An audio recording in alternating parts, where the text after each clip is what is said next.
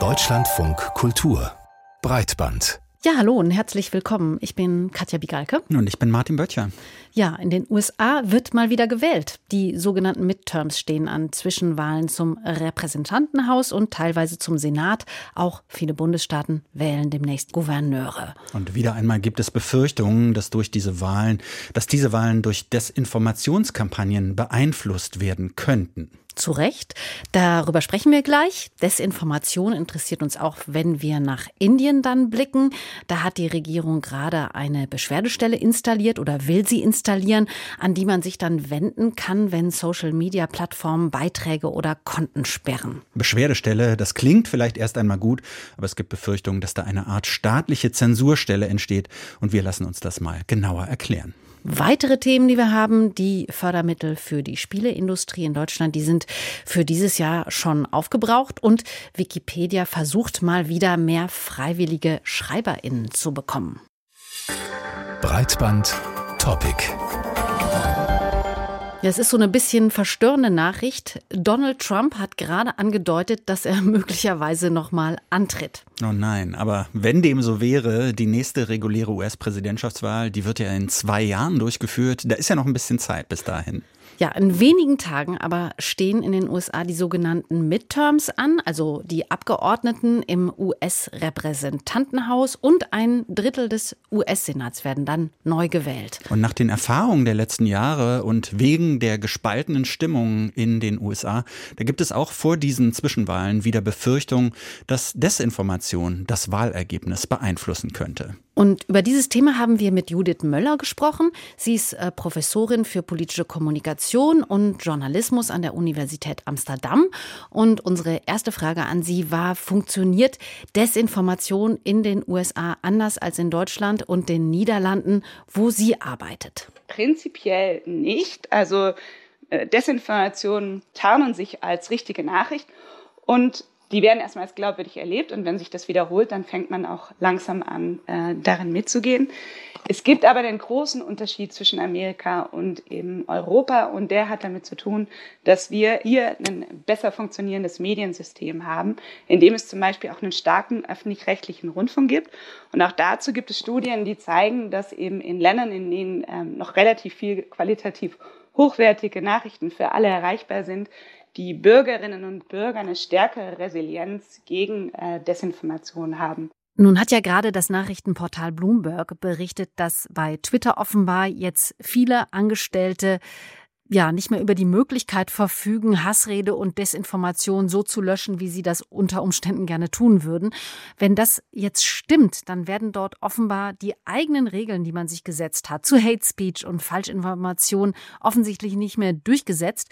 Bedeutet das im Umkehrschluss, dass dann eine Zunahme von Desinformationen wieder zu erwarten ist? Und welche Rolle spielt Twitter da überhaupt in den USA? Twitter hat eine große Reichweite, aber wenn man sie vergleicht mit anderen sozialen Medien, ist sie relativ klein. Und was man auch mit bedenken muss, ist, dass die meisten Twitter-Nutzerinnen und Nutzer es nicht für politische Informationen nutzen. Also es geht eigentlich um eine eher kleine Gruppe, die sich eben mit politischer Information auseinandersetzt und insofern auch mit dieser Desinformation in Berührung kommt. Was aber jetzt ganz wichtig ist, dass ein großer Teil dieser Gruppe Journalistinnen und Journalisten sind, die eben auch Accounts folgen, die äh, für, für Desinformation benutzt wurden, wie zum Beispiel eben der Real Donald Trump Account, der sehr viel Desinformation gerade auch über wie die Wahlen verlaufen und ob die Stimmen richtig gezählt wurden und so weiter verbreitet hat. Und genau diese Tweets haben sich dann sehr häufig wiedergefunden in den Abendnachrichten, in den Zeitungen und so weiter. Und auf diese Art konnte sich eigentlich eher indirekt sehr viel Desinformation sehr breit. Äh, Und die Frage ist jetzt, was passiert jetzt in genau dieser Situation, äh, in dem eben wahrscheinlich wieder mehr Desinformation auf Twitter verfügbar ist. Zum einen, weil wahrscheinlich auch die Moderationsleitlinien äh, geändert werden, aber zum anderen auch, weil weniger Ressourcen zur Verfügung stehen, um eben diese Content Moderation durchzuführen. Ist es wieder so wie vorher, dass wir diese Tweets dann überall ständig sehen oder bleibt es mehr auf der Plattform und man kann sich dann auch selber entscheiden, die nicht zu sehen, indem man einfach weniger auch auf Twitter aktiv ist? Jetzt sitzen ja die meisten sozialen Netzwerke in den USA und unterstehen damit dann auch dem US-Recht. Ähm, lässt sich daraus folgern, dass das einfacher ist, Plattformen dann auch anzuweisen, Desinformationen zu entfernen? Oder gehen die Plattformen in den USA da eh total anders vor als zum Beispiel Deutschland? Also der Fakt, dass diese Plattformen amerikanisch sind, bedeutet auch, dass die viele ihrer Mitarbeiter Amerikaner sind oder Amerikanerinnen sind und dass das natürlich einer ihrer wichtigsten Plätze sind, in denen die operieren, weil sie ja auch da gegründet wurden. Und das bedeutet, dass im Vorfeld vieler Wahlen in Amerika ein viel größeres Team zusammengestellt wurde, um eben im Blick zu behalten, wie läuft es jetzt mit der Desinformation, wird hier die Wahl manipuliert oder nicht. Gerade 2020 hatte Meta ein riesiges Team aufgebaut vor den Präsidentschaftswahlen und ähm, das passiert jetzt auch bei diesen Wahlen, aber so hört man, ist das Team inzwischen wesentlich kleiner geworden und es richtet sich eher darauf, eben Desinformationen herauszufiltern, die mit dem Wahlprozess an sich zu tun haben. Also ob alle Stimmen gezählt werden und so weiter und nicht so sehr in den Wahlkampf selber eingreift. Ähm, nun gab es ja einen Bericht äh, in The Intercept ähm, und darin stand, dass die Regierung in den USA offensichtlich schon seit längerem äh, direkten Einfluss auf die Tech-Firmen ausübt. Ähm, und das geht zum Beispiel bei Facebook offensichtlich über so ein Portal, mit dem die Regierung und auch Partner der Regierung dann Falschmeldungen offensichtlich direkt melden können. Und diese würden dann in Folge sofort runter runtergenommen. Greift das denn nicht schon in die Meinungsfreiheit ein? Ja, das ist eine ganz schwierige Frage. Das ist auch wirklich ein schwieriges Puzzle, wie man das am besten lösen kann. Im Prinzip haben ja alle Nutzerinnen und Nutzer von Plattformen das Recht, Inhalte zu melden, die, die Community Standards widersprechen. Und dazu gehört ganz eindeutig auch Desinformation. Jetzt ist es aber so, dass wenn man das über diesen langsamen Prozess macht, in dem es erstmal gemeldet wird und dann geschaut wird, was ist es und dann irgendwie gecheckt wird und danach geht es weg, dann in der Zwischenzeit kann sich diese Nachricht sehr viel weiter verbreiten. Also es ist eigentlich zu langsam, um was dagegen zu tun. Und das zu umgehen, gibt es dann Ideen über sogenannte Trusted Flaggers, also Organisationen, denen zugetraut wird, das eben schneller zu machen. Wenn die das sagen, dann ist es tatsächlich Desinformation und verschwindet sofort. Und das wurde zum Beispiel für Fact-Checkers viel eingesetzt. Anscheinend ist es dann also so, dass auch äh, Regierungsmitglieder äh, diese, diese Rolle haben. Und ich kann auch die Vorteile davon sehen, weil es gibt einfach Situationen, in denen muss schnell reagiert werden. Auf der anderen Seite ist eben genau dieses Recht auf freie Meinungsäußerung ein Recht, das wir Bürgerinnen und Bürger gegenüber dem Staat haben. Also wir haben eigentlich kein Recht, dass Twitter unsere Meinung verkündet, aber wir haben ein Recht darauf, dass der Staat sich nicht einmischt, soweit wir unsere Meinung teilen wollen. Äh, anders kommt man in eine Situation von Zensur. Und eigentlich grenzt diese Situation schon daran. Und wie gefährlich das ist, wenn sich der Staat darin einmischt, da braucht man nur nach Russland zu schauen, wo eben genau diese Fake News Gesetze im Augenblick dazu genutzt wird, um politische Gegner mundtot zu machen. Also Sie persönlich haben da jetzt keine konkrete Idee, also keinen Lösungsansatz, wie man dieses Problem Desinformation in den Griff kriegen könnte, in den USA speziell. Eines, was äh, wichtig ist, ist, dass mit Desinformation ja am Ende auch Geld verdient werden kann. Das sah man gerade auch ganz am Anfang 2016, 2017, als sich so die ersten großen Fake News Wellen verbreitet haben, war das auch mit einem ganz klaren wirtschaftlichen Ziel, weil solche Nachrichten wie der Papst empfiehlt, äh, Donald Trump zu wählen, waren so interessant, dass da ganz viele drauf geklickt haben und darum haben eben Leute mehr solche Nachrichten hergestellt. Also indem man die Möglichkeit, damit Geld zu verdienen, wegnimmt, erreicht man schon eine weniger große Verbreitung davon. Das Zweite, was man machen kann und was die Plattformen auch sehr aktiv tun, ist zu versuchen, Bots und Trolls, die solche Nachrichten stark amplifizieren, herauszunehmen. Also künstlich angelegte Accounts, deren einziges Ziel es ist, solche Desinformation schneller und weiter zu verbreiten. Äh, je mehr man die einfängt, desto mehr kann man dafür sorgen, dass Information und Desinformation mehr in Balance sind, nämlich dass man einfach mehr hört, was stimmt und dann vielleicht ein bisschen was nicht stimmt und dann kann man das besser zusammen einordnen. Und ganz zum Schluss braucht man eben auch noch eine Instanz, ähm, die staatsfern ist, aber trotzdem in öffentlicher Hand, die eben beobachtet, ob all diese Maßnahmen, die die Plattformen durchführen, ob das tatsächlich alles stimmt, ob die erfolgreich sind, ob die effizient genug sind, ob die, ob die effektiv genug sind. Vielleicht ohne selber entscheiden zu müssen, was jetzt die Wahrheit ist und was die Lüge, aber äh, eben genauer hinschauen kann, ob das alles funktioniert. Und das ist im Augenblick leider noch nicht richtig der Fall. Judith Möller, Professorin an der Universität Amsterdam über Desinformation vor den Zwischenwahlen in den USA.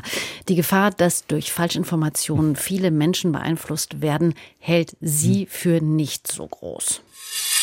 Unser nächstes Thema hier bei Breitband Indien. Fast 1,4 Milliarden Menschen leben in Indien. Das ist mehr als ein Sechstel der Weltbevölkerung. Und Social Media hat dort dementsprechend einen großen Stellenwert und wird auch oft als Nachrichtenquelle benutzt. Die indische Regierung, die versucht seit längerem Meinungsäußerungen im Netz stärker zu überwachen. Internetdienste wie Twitter, Facebook und WhatsApp müssen sich bei müssen sich Mitarbeitende äh, einstellen, an die sich die Behörden wenden können können, wenn sie Inhalte entfernt haben wollen. Jetzt ist von der Regierung beschlossen worden, eine Beschwerdestelle einzurichten. Und diese Beschwerdestelle, die kann Einspruch einlegen, wenn Social-Media-Plattformen einen Beitrag oder ein Konto gesperrt haben möchten. Die Organisation Internet Freedom Foundation hat diese Beschwerdestelle kritisiert. Sie sei quasi eine staatliche Zensurstelle, bei der Bürokraten zu Schiedsrichtern über die freie Meinungsäußerung im Internet würden. Wir haben mit der Medienwissenschaftlerin Pradnya Bivalka in Indien gesprochen und unsere erste Frage, wie viel Einfluss hat die indische Regierung auf die sozialen Netzwerke? Ich würde sagen, dass die Grenzen zwischen den Unternehmen, äh, die die sozialen Medien wie WhatsApp oder auch Facebook betreiben und der Regierung zunehmend sich, äh, unsichtbar geworden sind. Beziehungsweise das Verhältnis zwischen den Geschäfts- und Markterweiterungsplänen dieser Unternehmen, da kann man sich vorstellen, dass es hier um einen sehr, sehr großen Markt geht und gleichzeitig die Befürchtung, dass durch eine falsche Geschäftspolitik, die gegebenenfalls gegen die politische Agenda der aktuellen Regierung sich ausspricht. Also ein aktuelles Beispiel, was mir einfällt, ist, dass von der Public Policy Abteilungsleiterin von Facebook im Jahr 2020, die aktiv sich dafür damals entschieden hatte, eine Reihe von anti-muslimischen Posts im Facebook nicht löschen zu lassen, weil eben diese Angst im Raum stand, dass dadurch die Geschäftspläne des Unternehmens in Indien beeinträchtigt werden könnten. Jetzt soll ja offensichtlich gerade so eine neue offizielle Stelle für Beschwerden eingerichtet werden, die sich gegen die Content-Moderation in den sozialen Medien richtet. Wieso passiert das jetzt gerade? Das war meiner Meinung nach schon absehbar, dass es als nächstes kommt, weil ich glaube, letztes Jahr hat die Regierung sich dafür eingesetzt, dass die sozialen Medien für Indien so Beschwerdenbeauftragte ernennen.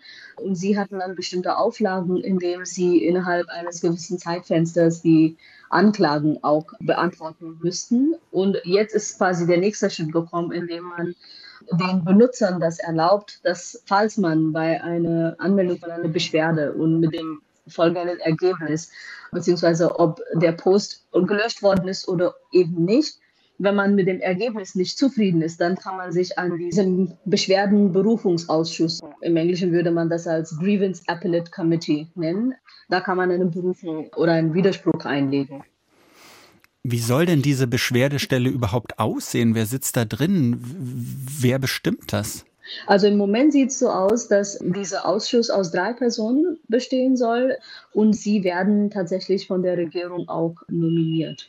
Wie das funktionieren soll, das wird man sehen. Meiner Meinung nach kann es in zwei Richtungen gehen. Wenn man Glück hat, worauf ich sehr hoffe, gibt es nach wie vor einige Beispiele, wo trotz der politischen Zuneigung gibt es nach wie vor tatsächlich Beamten oder auch einzelne Experten, die sich dafür einsetzen, um das Richtige zu tun. Und in dem Fall würde es dann heißen, dass sie wirklich unabhängig von dem politischen Content von gewissen Posts sich dafür entscheiden, die Posts stehen zu lassen oder tatsächlich zu löschen.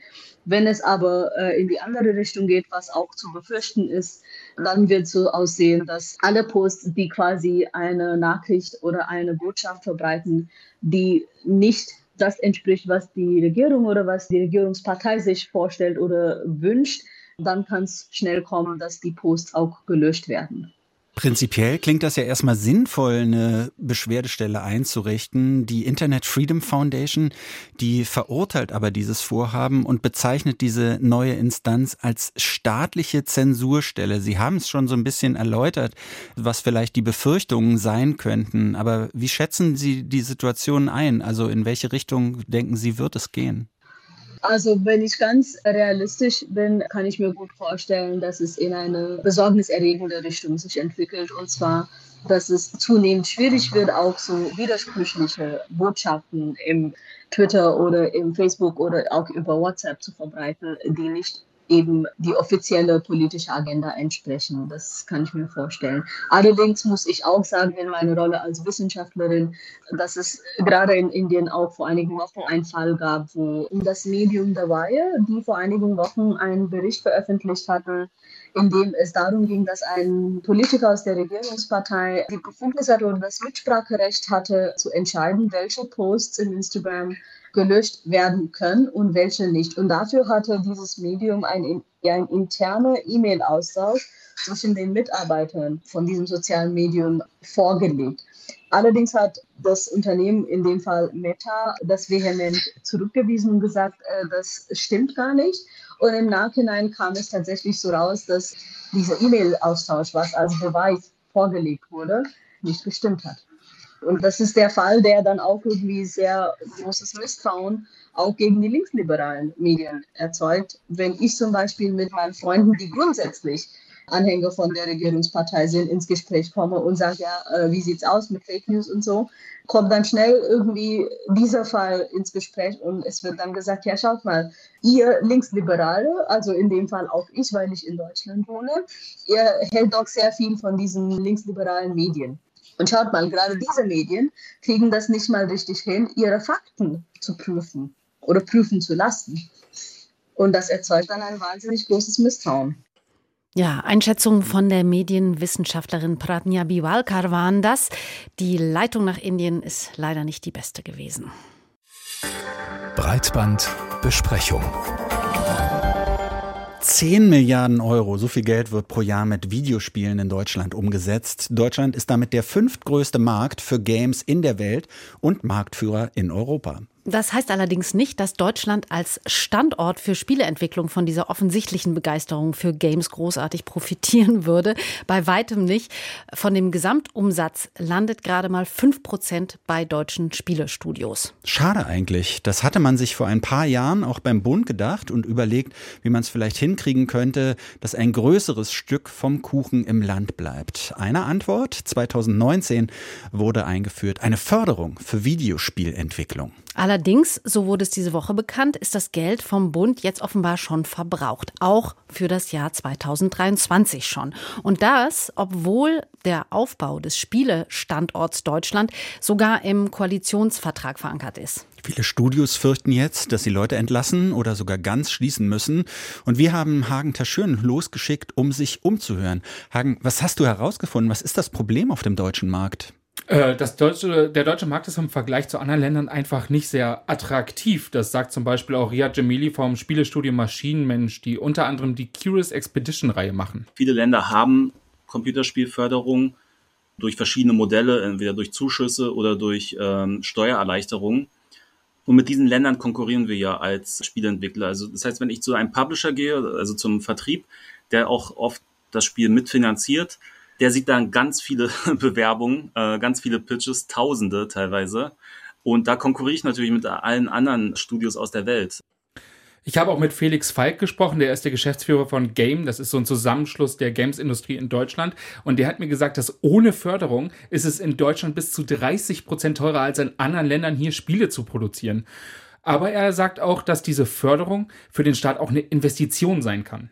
Das Geld übrigens, das will ich auch noch kurz sagen, das kommt wieder zurück. In Frankreich, die französische Regierung hat mal erhoben, dass für jeden Fördereuro, den sie ausgeben, 1,80 Euro zusätzliche Steuereinnahmen und 8 Euro zusätzliche Investitionen kommen. Das heißt, der Staat verdient eigentlich äh, mit, mit so einer Art von Förderung und ähm, genau auf dem richtigen Weg sind wir eigentlich auch in Deutschland.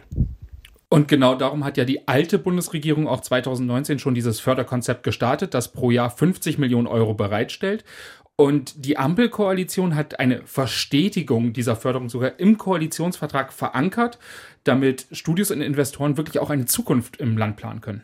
Ja, und trotzdem kam ja jetzt für viele Betroffene dann doch irgendwie ziemlich überraschend diese Meldung, dass das Geld für 2023 offensichtlich aufgebraucht ist. Wie passt denn das zusammen? Naja, das ist wieder ein strukturelles Problem, was wir haben. Es gibt halt diesen Eintopf mit den 50 Millionen und wer zuerst kommt, wer sich zuerst bewirbt, der malt zuerst und bekommt das Geld. Und auch Michael Kellner, das ist der für die Förderung zuständige parlamentarische Staatssekretär im Wirtschaftsministerium, der erklärt, dann ist es ja nach Windhundverfahren. Also wer zuerst Anträge stellt, äh, kommt auch zuerst im, im Sinne der Förderung. Das ist zwar ein sehr, sehr schnelles und ein sehr schlankes Verfahren, führt aber vielleicht nicht dazu, dass ich erstens eine Planbarkeit habe, weil es von Schnelligkeit abhängt und führt auch nicht dazu, dass ich jetzt äh, besondere Kriterien wie beispielsweise, ähm, welche Studios fördere ich, äh, wie, wie schaffe ich, dass ich auch äh, große Player in Deutschland entwickle, und damit das in Zukunft besser läuft, ist für 2023 auch ein Rückblick auf diese Förderung geplant, wie die gelaufen ist.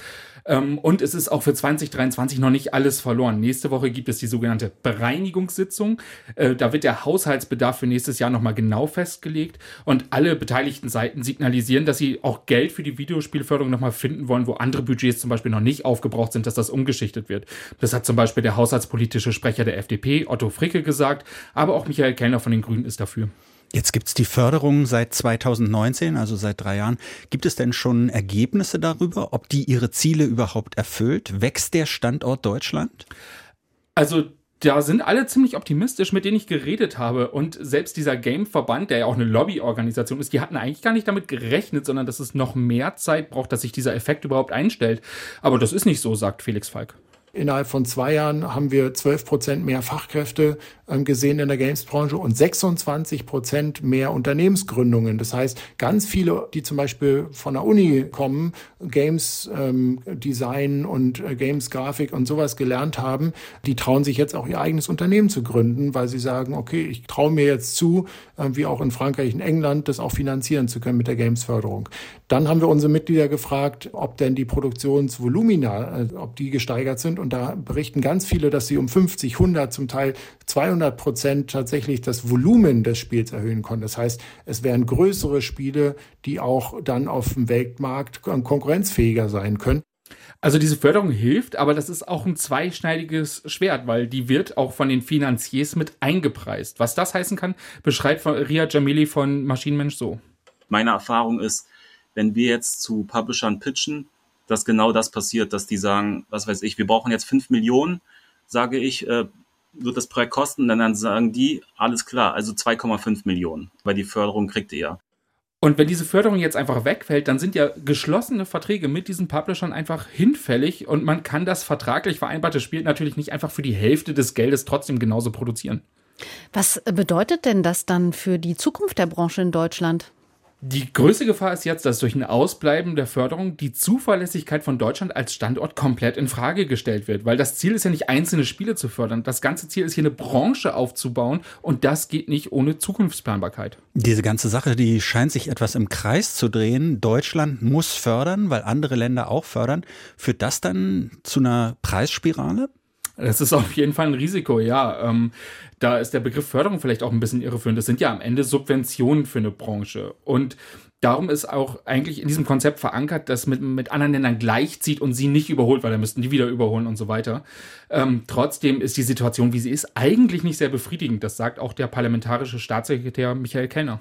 Am allerbesten wäre es, es gibt sozusagen eine faire Wettbewerbsbedingung in allen Ländern und keinen Förderwettlauf. Aber da wir diesen Förderwettlauf haben, ist natürlich auch äh, unser Interesse, dass eben Wertschöpfung auch in Deutschland stattfindet und äh, dass eben auch hier die großen Spielstudios äh, sich ansiedeln oder entwickeln. Ja, die große Frage ist dann natürlich, was bedeutet das für die Zukunft der Games-Branche? Also muss der Fördertopf jetzt immer größer werden und dann läuft so nach dem Motto, wer kommt, bevor er leer ist, der hat halt Glück gehabt oder wie? Also das ist tatsächlich eine Option, dieses Konzept, das der Verband Game damals mit erarbeitet hat. Das hat auch vorgesehen eigentlich, dass dieser Topf um jedes Jahr um 10 Millionen erhöht wird, um halt mit, der, mit dem Wachstum der Branche auch mitzuhalten. Bis 100 Millionen als Deckel erreicht sind, dann wäre da Schluss. Dann sagen die, die Branche ist genug gefördert. Eine andere Option wäre ein Konzept aus anderen Ländern zu kopieren. Die haben nicht einen großen Topf, sondern da gibt es Steuererleichterungen. Das hat dann natürlich den großen Vorteil, dass es keinen Deckel gibt, der dann, oder der Topf ist dann irgendwann leer, sondern man orientiert sich an den tatsächlichen Einnahmen und davon wird dann was erstattet. Die Option will Michael Kellner bzw. die Bundesregierung sich nächstes Jahr auch genauer angucken. Also es ist durchaus eine Option. Aber das Wichtigste, welche Option auch immer es wird, ist für Spieleentwickler wie Riyad Jemili das hier. Was jetzt wichtig wäre insgesamt, ist natürlich für uns Unternehmer, dass das äh, planbarer wird. Dass wir einfach verlässlich wissen, zum Beispiel, dass die Computerspielförderung für mehrere Jahre bestehen bleibt und dass wir wissen, auf mehrere Jahre hinaus äh, verlässlich planen können und sagen können, okay, in dem Jahr wird dieses Instrument zur Verfügung stehen oder nicht. Bessere Planbarkeit, mehr Verlässlichkeit, das wünschen sich also Spieleentwickler in Deutschland. Hagen Taschüren hat das Thema für Breitband recherchiert. Vielen Dank. Danke. Ja, der praktische Nutzen von Wikipedia, der liegt ja auf der Hand. Das auf Wikipedia generierte Wissen, das ist digital zugänglich, das ist werbefrei, in über 300 Sprachen verfügbar und kostenlos. Bei Suchanfragen tauchen Wikipedia-Einträge so oft weit oben auf und sind dann so für so einen ersten Überblick bei einer Recherche auch oft hilfreich. Es ist aber auch klar, auf das hier generierte Wissen, da kann man sich nicht immer hundertprozentig verlassen. Manche Einträge sind veraltet oder auch unausgewogen und das hängt auch mit der Art und Weise zusammen, wie das Wissen hier zusammengetragen wird, nämlich von unbezahlten AutorInnen, Freiwilligen. Gibt es von denen sehr viele, die die Artikel dann immer wieder überarbeiten, dann führt das in der Regel natürlich auch zu besseren Artikeln. Gibt es von diesen AutorInnen wenige, dann nimmt die Qualität der Einträge in der Regel eher ab. Und das ist das aktuelle, auch vielleicht nicht ganz so aktuelle, schon etwas länger bestehende Problem der Wikipedia. Die Anzahl der AutorInnen, die sinkt nämlich beständig und damit auch die eh schon nicht gerade ausgeprägte Diversität derselben. Und nun hat die dahinterstehende Wikimedia Foundation mal wieder, muss man sagen, eine Initiative gestartet, um über neue Software-Features mehr Beitragende zu rekrutieren. Aber ist es damit getan? Darüber haben wir vor der Sendung mit dem Wirtschaftswissenschaftler Leonhard Dobusch gesprochen. Und unsere erste Frage war dann auch, ob er diese neuen Features inklusive neuer personalisierter Newcomer-Seite und Mentorenprogramm für geeignet hält, neuen AutorInnen den Einstieg eben zu erleichtern. Also ich muss schmunzeln, äh, wenn Sie sagen, die jüngste Idee. Ich würde sagen, das ist die älteste Idee. Also neue Features zu schaffen, zu entwickeln, mit Hilfe von Spendengeldern, die es leichter machen sollen, einzusteigen. Das ist wirklich die Idee, die man eigentlich seit Beginn des äh, Editorinnen und Editorenschwunds äh, verfolgt hat. Das beginnt damit, dass man zum Beispiel einen Visual Editor entwickelt hat, der es heute ermöglicht, viele Änderungen vorzunehmen, ähnlich wie in einer ganz normalen Textverarbeitungssoftware wie Word. Die jüngsten Features können da schon sicher helfen, äh, dass man manche Leute vielleicht leichter reinfinden, vielleicht manche Leute auch länger dabei bleiben, aber diese grundsätzliche Tendenz, ja, dass einerseits an dieser Zusammensetzung der Community als sehr männlich geprägt, sehr dominiert auch vom globalen Norden von weißen Menschen, das wird sich durch neue, neue Features sicher nicht ändern lassen. Das heißt, irgendwie lohnt sich das Ganze nicht aus verschiedenen Gründen für NewcomerInnen da mitzumachen. Äh, würden Sie sagen, das liegt vielleicht auch daran, dass hier äh, dieses Ehrenamtssystem irgendwie an seine Grenzen stößt, wenn es jetzt darum geht, eben möglichst viele, auch möglichst unterschiedliche Menschen an der Wikipedia mitarbeiten zu lassen? Müsste man vielleicht Geld ausgeben, um da vielleicht auch ExpertInnen für bestimmte Themen zu fördern? Also man muss einfach sagen, dass in einem Punkt die Wikimedia-Organisation in den letzten 15 Jahren unglaublich erfolgreich gewesen ist und wirklich enorme Zuwachsraten erzielt hat, nämlich wenn es darum ging, Spenden zu sammeln. Offensichtlich sind die Leute eher bereit, ähm, Geld an die Wikimedia zu bezahlen, als selbst an den Artikeln mitzuschreiben. Und das Problem ist aber, dadurch, dass man sehr strikt derzeit noch äh, die Strategie verfolgt, keine Bezahlung für inhaltliche Beiträge in der Wikipedia, fließt dieses Geld, das da gesammelt wird, und wir reden hier wirklich von enormen Summen. Also die Wikimedia Foundation hat Rücklagen von über 100 Millionen Dollar und dann noch zusätzlich ein, ein sozusagen einen, einen Polster äh, für schlechte Zeiten auch nochmal von 100 Millionen Dollar. Äh, und das, dieses Geld fließt dadurch aber eigentlich nicht unmittelbar in die Wikipedia zurück. Ja? Und ähm, wenn man sich anschaut, dass manche Probleme seit zehn Jahren relativ unverändert sind, da finde ich, könnte man schon ernsthaft die Frage stellen, ob es nicht mal Zeit wäre, an diesem Tabu der reinen und ausschließlichen Ehrenamtlichkeit zu rütteln. Denn Geld genug für hauptamtliche Taskforces, Schwerpunktredaktionen oder Community-Moderatorinnen äh, wäre da. Wofür wird das Geld denn ausgegeben? Einerseits investiert die Wikimedia Foundation sehr viel Geld in Softwareentwicklung. Dazu muss man ja sagen, äh, die Software der Wikipedia, das MediaWiki, die MediaWiki-Software ist ja auch Open Source Software, ist also, oder freie Software, ist auch äh, frei verfügbar. Es können da auch Ehrenamtliche mitarbeiten. Und es arbeiten auch ehrenamtliche ProgrammiererInnen mit. Nur da ist es offensichtlich kein Problem oder selbstverständlich oder akzeptierter, äh, dass man hier quasi ehrenamtliche ProgrammierInnen und äh, hauptamtlich von der Wikimedia Foundation bezahlte ProgrammierInnen Seite an Seite arbeiten lässt. Wenn es um die Inhalte geht, äh, da möchte man das nicht. Ich könnte mir vorstellen, dass auch ein ziemlicher Teil des Geldes für Serverkosten rausgeht. Aber ähm, würden Sie grundsätzlich sagen, mit Geld, wenn man dann sich bereit erklären würde, das auszugeben, vielleicht an Autorinnen und Autoren, da könnte man dieses Problem der, der mangelnden Diversität vielleicht auch ganz, ganz bewusst angehen? Prinzipiell muss man natürlich vorsichtig sein. Ja. Es gibt in der BWL, äh, und ich bin ja auch Betriebswirt äh, vom äh, Beruf, da ist sehr gut erforscht, dass wenn man beginnt, für Tätigkeiten zu bezahlen, die zuvor ehrenamtlich ähm, erledigt wurden, dann kann das sehr demotivierend wirken für manche, die ehrenamtlich beigetragen haben. Ich glaube, es wäre wichtig, dass man in einem ersten Schritt in einzelnen Sprachversionen, und das ist ja das Schöne bei der Wikipedia, es gibt so viele unterschiedliche Sprachversionen, man kann hier mal in einzelnen Sprachversionen was ausprobieren, Experimente starten und wenn sich die bewähren, wenn die funktionieren, dann kann man sie in anderen Sprachversionen ausrollen. Und ich glaube, das Wichtigste wäre mal so spezifische Taskforces zu haben oder, oder Spezialredaktionen, wenn man so will, äh, die sich mit Bereichen befassen, die besonders äh, problembeladen sind. Also einer der Hauptthemen, äh, die auch an mich immer wieder herangetragen werden, obwohl ich ja nur Wikipedia-Forscher bin, äh, sind Menschen, die Wikipedia-Einträge haben und unter diesen Wikipedia-Einträgen sehr stark leiden. Äh, das betrifft zum Beispiel ganz stark äh, weibliche Personen mit Migrationshintergrund, die dann teilweise ständig auf der Hut sein müssen, ihren Wikipedia-Eintrag vor irgendwelchen bösartigen Manipulationsversuchen zu schützen. Aber eigentlich haben sie sich das gar nicht ausgesucht, das wollten sie gar nicht machen. Aber es ist so dominant und so wichtig für ihre öffentliche Persona, dass sie dazu gezwungen sind und gleichzeitig gibt es ja die Regel, dass man selbst seinen eigenen Wikipedia-Eintrag nicht editieren darf. Und ich glaube, für diesen Bereich Artikel über lebende Personen, das wäre zum Beispiel ein Thema, da braucht es einfach hauptamtliche Verantwortlichkeit von Seiten der Wikimedia Foundation, weil da ist einfach der Einfluss, die Bedeutung, die Folgen für das Leben von Einzelnen zu groß. Sie haben es gerade angesprochen, ähm, es wird davon abgeraten, man darf es nicht, seine eigenen Artikel bearbeiten. Würden Sie sagen, da ist irgendwie ein Systemfehler? Prinzipiell finde ich das sehr gut, dass die Wikimedia äh, oder auch Wikipedia ist, dass ja eigentlich die Community hier warnt vor Interessenskonflikten, die hier einfach entstehen können. Ja? Das ist ja genau das, dass man nicht möchte, dass Wikipedia zu einem Portal wird, wo Lobbyistinnen und Lobbyisten sich breit machen. Das wird natürlich auf Kosten äh, der Qualität der Information gehen.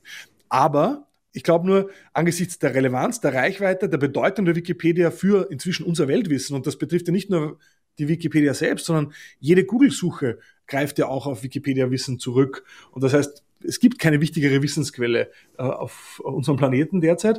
Äh, da gibt es einfach, würde ich sagen, bestimmte Teile, Bereiche von, diesem, von dieser Wissensplattform, da kann man einfach nicht sagen, na, wenn es keinen Freiwilligen gerade gibt, den das interessiert, dann ist das halt so, dann hat man Pech gehabt. Ja? Ich glaube, das kann man sich nicht mehr leisten. Dafür ist die Wikipedia zu groß, dafür ist sie zu wichtig und gleichzeitig muss man es sich auch nicht leisten. Dafür hat nämlich die Wikimedia Foundation genug Geld, um hier auch wirklich etwas zu tun. Der Wirtschaftswissenschaftler Leonhard Dobusch war das zu den Herausforderungen, vor denen Wikipedia steht, wenn es darum geht, neue AutorInnen zu gewinnen. Das war schon wieder mit Breitband. Wir verabschieden uns. Mein Name ist Martin Böttcher. Und ich bin Katja Migalke. Tschüss. Ach, tschüss.